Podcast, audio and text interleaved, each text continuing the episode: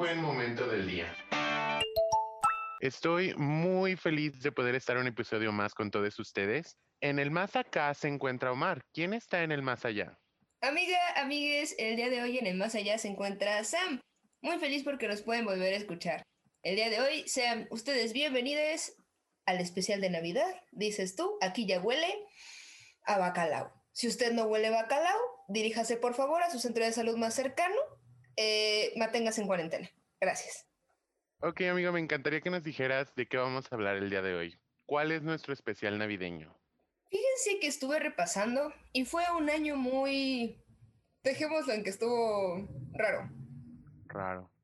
La verdad es que no sé si todos la pasamos increíble, no sé si todos tenemos como un montón de cosas padrísimas que subrayar respecto al 2020. Creo que me gustaría hacer un recorrido por este bellísimo calendario de amor que fue el 2020. Calendario, calendario de amor. Calendario de amor. destacando únicamente las noticias LGBT bonitas que tuvimos este año. ¿Qué te parece, amiga? Me parece perfecto. Y ya que estamos en tema, déjame empezar con Enero. cuando todavía no sabíamos que nos íbamos a encerrar todo el año, cuando pensamos que era un excelente momento para iniciar todos nuestros planes. En enero sale esta noticia que a mí me hizo mucho ruido y es que Nikki Tutorials sale del closet como mujer trans. Yo no seguía mucho el trabajo de Nikki Tutorials porque dije, "Mm, me parece una mujer colgada de la comunidad LGBT. Poco sabía yo que era en realidad perteneciente a la comunidad LGBT. La verdad es que me hizo respetarla y valorarla muchísimo, no solo por ser una mujer que pasa, ah, no solo por ser una mujer que aparentemente puede ve- verse cisgénero, sino por tener el valor de enfrentar a su acosador que amenazó con sacarla del closet fuera de sus condiciones. Ella dijo, como MP3, se va a hacer como yo quiera y bajo mis condiciones. Un aplauso para Nikki Tutorials. Por favor, todos en casa aplaudan. Yo no lo voy a hacer. Hay otra y es que se creó una defensoría especializada en la comunidad LGBT.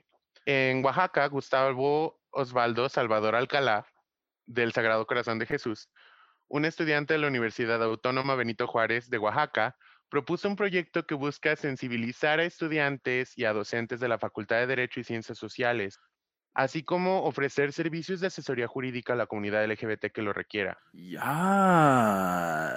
La verdad es que yo siempre bromeo con que Oaxaca está en el 2030 y aunque falta mucho camino que recorrer, no solo en Oaxaca, sino en todo México, como sociedad y como comunidad, creo que es un paso bastante grande el que estamos dando. No sé tú qué pienses, amiga.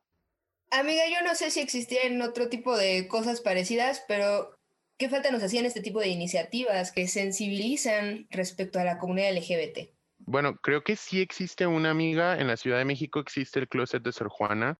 Es una asociación para mujeres y am, ayuda mucho también a mujeres LGBT. Está muy inmersa en estas ah, causas LGBT y la verdad es que pues también se aplaude.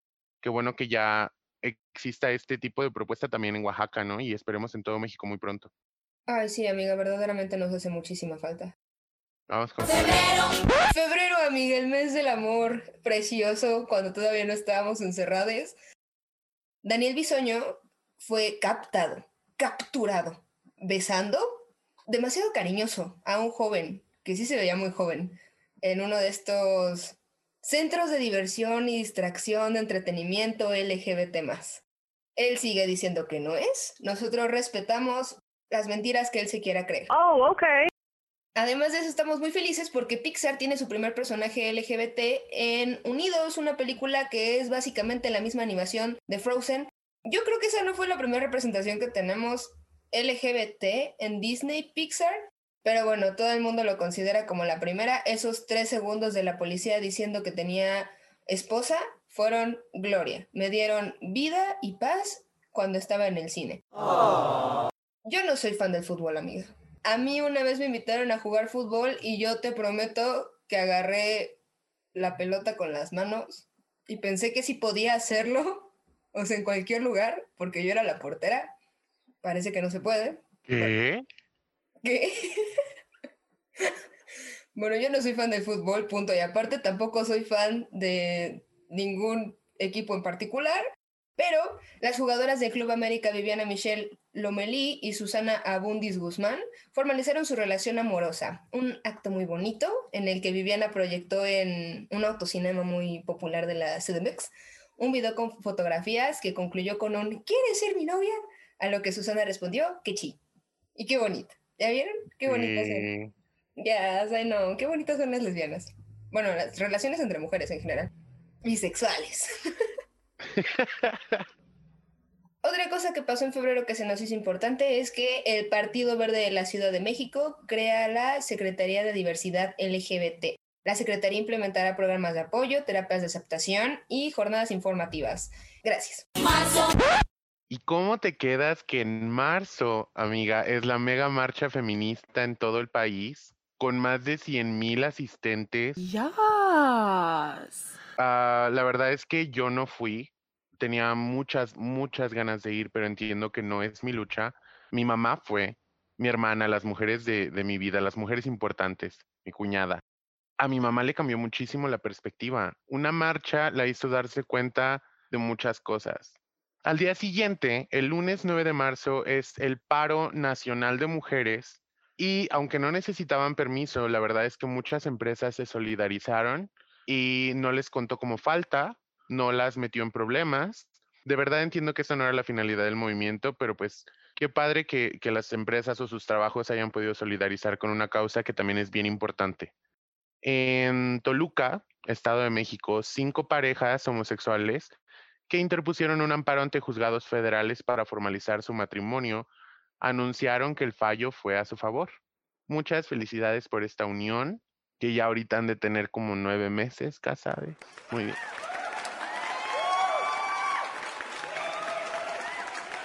Y las primeras parejas LGBT legalmente casadas estuvieron celebrando 10 años de boda, porque a partir del 4 de marzo de 2010 fue pues aprobada la reforma que reconoce los matrimonios igualitarios, amiga.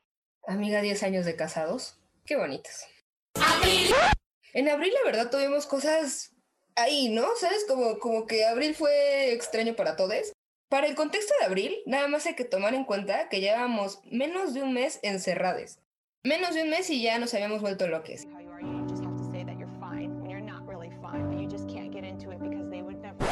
Primero, unas mujeres trans del Valle de Toluca instalaron un comedor comunitario para atender a personas de bajos recursos e integrantes de la población LGBT, principalmente trabajadoras sexuales. El costo de la comida era de 25 pesos y se utilizaba para la comida del día siguiente. Esto quiere decir que fue un proyecto sin fines de lucro. Qué padre por nuestras amigas del Valle de Toluca, nuestras amigas trans, claro que sí. Ahora, llevábamos menos de un mes en cuarentena, amiga, y Erótica ya había reportado que sus ventas a través de canales digitales aumentaron un 280% desde que las autoridades sanitarias del país emitieron recomendaciones de aislamiento. Pues sí, ¿no? Pues, pues sí. Bendiciones allá en casa para los que consumieran en abril. Además de esto, Mattel presenta a Queer Ken, uno de sus tantos diseños para no estancarse en estereotipos, dicen ellos, ¿no? Este Ken tiene el cabello un poco más largo, teñido de rojo y labios carnosos. No sé, amiga, para mí Ken ya era el amigo gay de Barbie, pero bueno. Que de hecho, amiga, Barbie y Ken están basados en una pareja de hermanos. En Ryan y Sharpay. Verdaderamente. mayo, Para mayo las cosas dan un giro bastante extremo a cómo estamos viendo las cosas. No es en sí una noticia LGBT, pero se da el inicio de las protestas y del movimiento de Black Lives Matter debido al asesinato de George Floyd. En Estados Unidos la verdad es que se movieron bastante las cosas, hubieron muchas celebridades ayudando y creo que fue un momento muy empoderante para todas las personas. Así también, el 17 de mayo, la comunidad celebró 30 años de completa salud. Fue en 1990 que la homosexualidad se eliminó de la lista de enfermedades mentales por parte de la Asamblea General de la Organización Mundial de la Salud. Ya no estamos locas. Y si estamos locas no es porque seamos gays. Fíjate que esto de, de que quitaran a la homosexualidad de la lista de enfermedades mentales, se me hace muy fuerte pensar que en algún momento lo estuvo, ¿sabes? O sea, como que sí no puedo creer que, que en algún momento lo consideraron siquiera. Pues ya, amiga, somos completamente sanes. Junio. Junio, amiga, el mes del Pride. Pues miren, así que ustedes digan, uy, muchísimas noticias buenas no hubo, pero yo dije que nada más les venía con las buenas nuevas, ¿verdad? Fue la marcha virtual LGBT con el hashtag El Orgullo Permanece. A mí se me hizo muy bonito que lo hicieran de esta manera, como que realmente no hay nada que pueda detener este movimiento. Yo creo que con esto quedó más que demostrado y las personas que decían que nada más era un desfile para la pluma LGBT, pues quedaron, ¿no? Básicamente. Y fíjate que en una nota más personal, amiga, el haber sido contemporáneo a la marcha de marzo y a las marchas de Black Lives Matter, a mí me hizo pensar que definitivamente la marcha del orgullo también tendría que ser un movimiento político. También tendríamos que levantarnos y exigir que no nos maten, que nos dejen ser libres y que podamos vivir en paz. Pero eso es en una nota más personal. Ojalá puedan haber más personas que piensen también de esa manera y juntos podamos hacer un cambio, como todas las demás noticias de, esta, de este bonito especial. Estoy muy de acuerdo contigo, amiga. De verdad, creo que ya hace falta un cambio en la mentalidad no nada más de las personas que no son LGBT, sino también entre la misma comunidad. También en junio le dimos la bienvenida a Pablo Alborán afuera de Narnia, porque salió de closet, amiga. Esto es una fantasía para mí, porque eso quiere decir que Pablo Alborán y Joy de Jesse Joy, en Dónde está el amor, estaban cantándole respectivamente a un hombre y a una mujer. Y me explotó la cabeza. De felicidad, claramente, pero me explotó. Y para Julio, amiga, nos llega una noticia que es muy buena, pero se sintió agridulce. Las terapias de conversión dejan de ser legales en México. Y a pesar de que, claro, esto es un avance, me deja triste saber que durante todo este tiempo seguían siendo legales. Te la pelaste, Mauricio Clark. Verdaderamente. Agosto, amiga. En agosto, diversos colectivos de creadores, diseñadores, músicos de la escena independiente de la Ciudad de México, principalmente mujeres e integrantes de la comunidad LGBT, realizaron un tianguis virtual para apoyar la economía durante la cuarentena. Bueno, no es una novedad que em, sí hubo varios, varios de este tipo, pero pues es de la comunidad LGBT y de las mujeres, entonces ahí está. Y la otra es que la necesidad de vincular a personas con el deporte LGBT llevó a la organización Orgullo Deportivo a crear un mapa interactivo que ubica a equipos o clubes deportivos de la comunidad alrededor del país. ¿Esto para qué? Para que las personas LGBT, evidentemente incluidas las personas trans, pudieran pues, entrar en un equipo ¿no? de su deporte favorito, porque es justo lo que dice la nota, ¿verdad, amiga? Claro que sí. Muchas gracias. Era septiembre. Amiga, en septiembre. La verdad, amiga, es que el 2020 fue de las mujeres completamente. Estoy increíblemente orgulloso y admiro mucho a todas estas guerreras, a todas estas luchadoras sociales que salieron a las calles, aún estando en cuarentena, que salieron a exigir que las mantuvieran vivas, que hicieran algo para mantenerlas vivas, entonces, en septiembre, colectivos feministas y familiares de víctimas se unieron en la toma de la CNDH ubicada en la CDMX. Todo comenzó cuando Silvia Castillo se acercó a este organismo para que le brindaran respuestas sobre el asesinato de su hijo Alan. Ante la falta de resolución comenzó una huelga de hambre. Después de esto, Yesenia Zamudio propuso la toma de la CNDH y no salir de ahí hasta que se resolvieran sus casos. Así como esto, la jefa de gobierno de la Ciudad de México, Claudia Sheinbaum, informó que el gobierno de la Ciudad de México, a través de un consejo, autoriza desde el 9 de septiembre el cambio de nombre a niños y niñas trans con autorización de sus madres, padres o tutores. Si le quitáramos la parte de la autorización, yo creo que estaría increíble, amiga, porque las infancias trans merecen ser reconocidas como tales pues desde chiquitas, ¿no? Octubre. Amiga, en octubre, una vez más, Oaxaca toma la delantera y le hace foquio al resto de los estados de México y dice, vamos a despenalizar el aborto. Sí, qué padre por Oaxaca. Qué fantasía, Oaxaca. Oaxaca 1, Nuevo León 0. Además de esto, amiga, comenzó la construcción de una clínica para la atención integral de personas trans en la Ciudad de México. Esta será la primera de México en su tipo. Contará con seis consultorios, incluidos dos de medicina general, uno de endocrinología, uno de urología, uno de psiquiatría y uno dental. Tendrá módulos especializados, que serán tres de psicología y uno de asesoría, y un área de derechos humanos y salud sexual.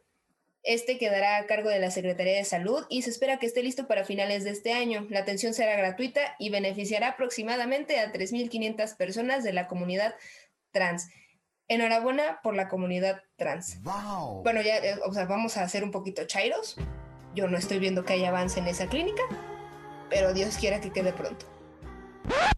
Noviembre, Amiga, a ti ya te tocaron muchas de estas. Permíteme hacerte fuck you un momento. En noviembre, la ley Olimpia fue aprobada en todo el país. Después de vivir acoso debido a la distribución no autorizada de un video íntimo, Olimpia Melo Cruz impuso una iniciativa para reformar el Código Penal y proteger el derecho a la intimidad personal y el ejercicio libre de los derechos sexuales para salvaguardar la integridad de las mujeres. Ya es todo lo que pasó en noviembre, gracias. diciembre, Para diciembre, amiga Tlaxcala aprobó una reforma a su código civil que reconoce el matrimonio igualitario.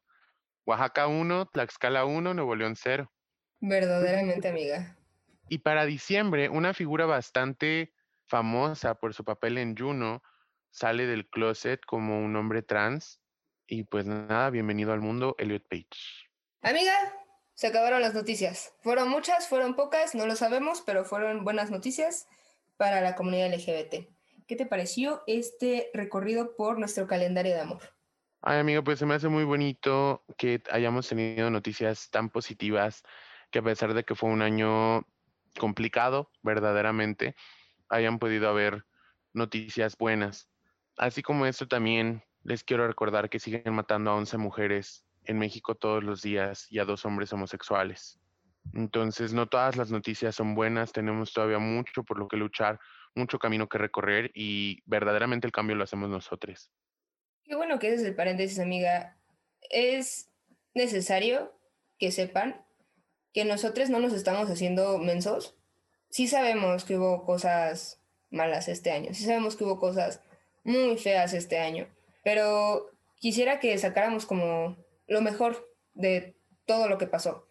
Yo creo que este año nos hizo darnos cuenta de muchas cosas, no nada más de nosotros mismos, sino de nuestra sociedad. Entonces hubo mucho movimiento social y a pesar de que todo tiene su raíz en un estado homicida, feminicida, racista, discriminatorio, creo que me gusta que empecemos a tomar conciencia y no nada más conciencia, sino acción para cambiar este tipo de cosas.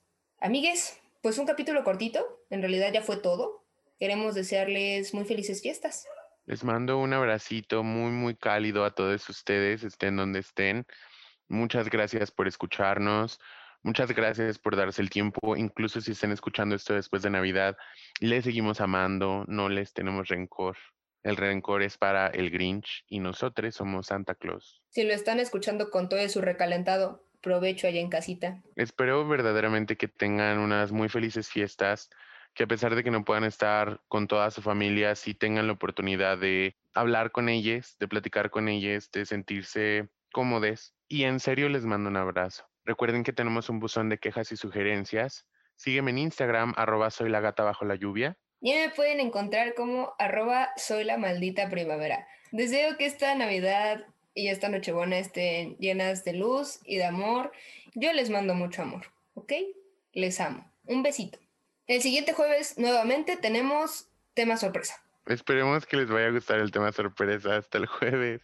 Los esperamos el siguiente jueves, que sigan teniendo un muy buen momento festivo.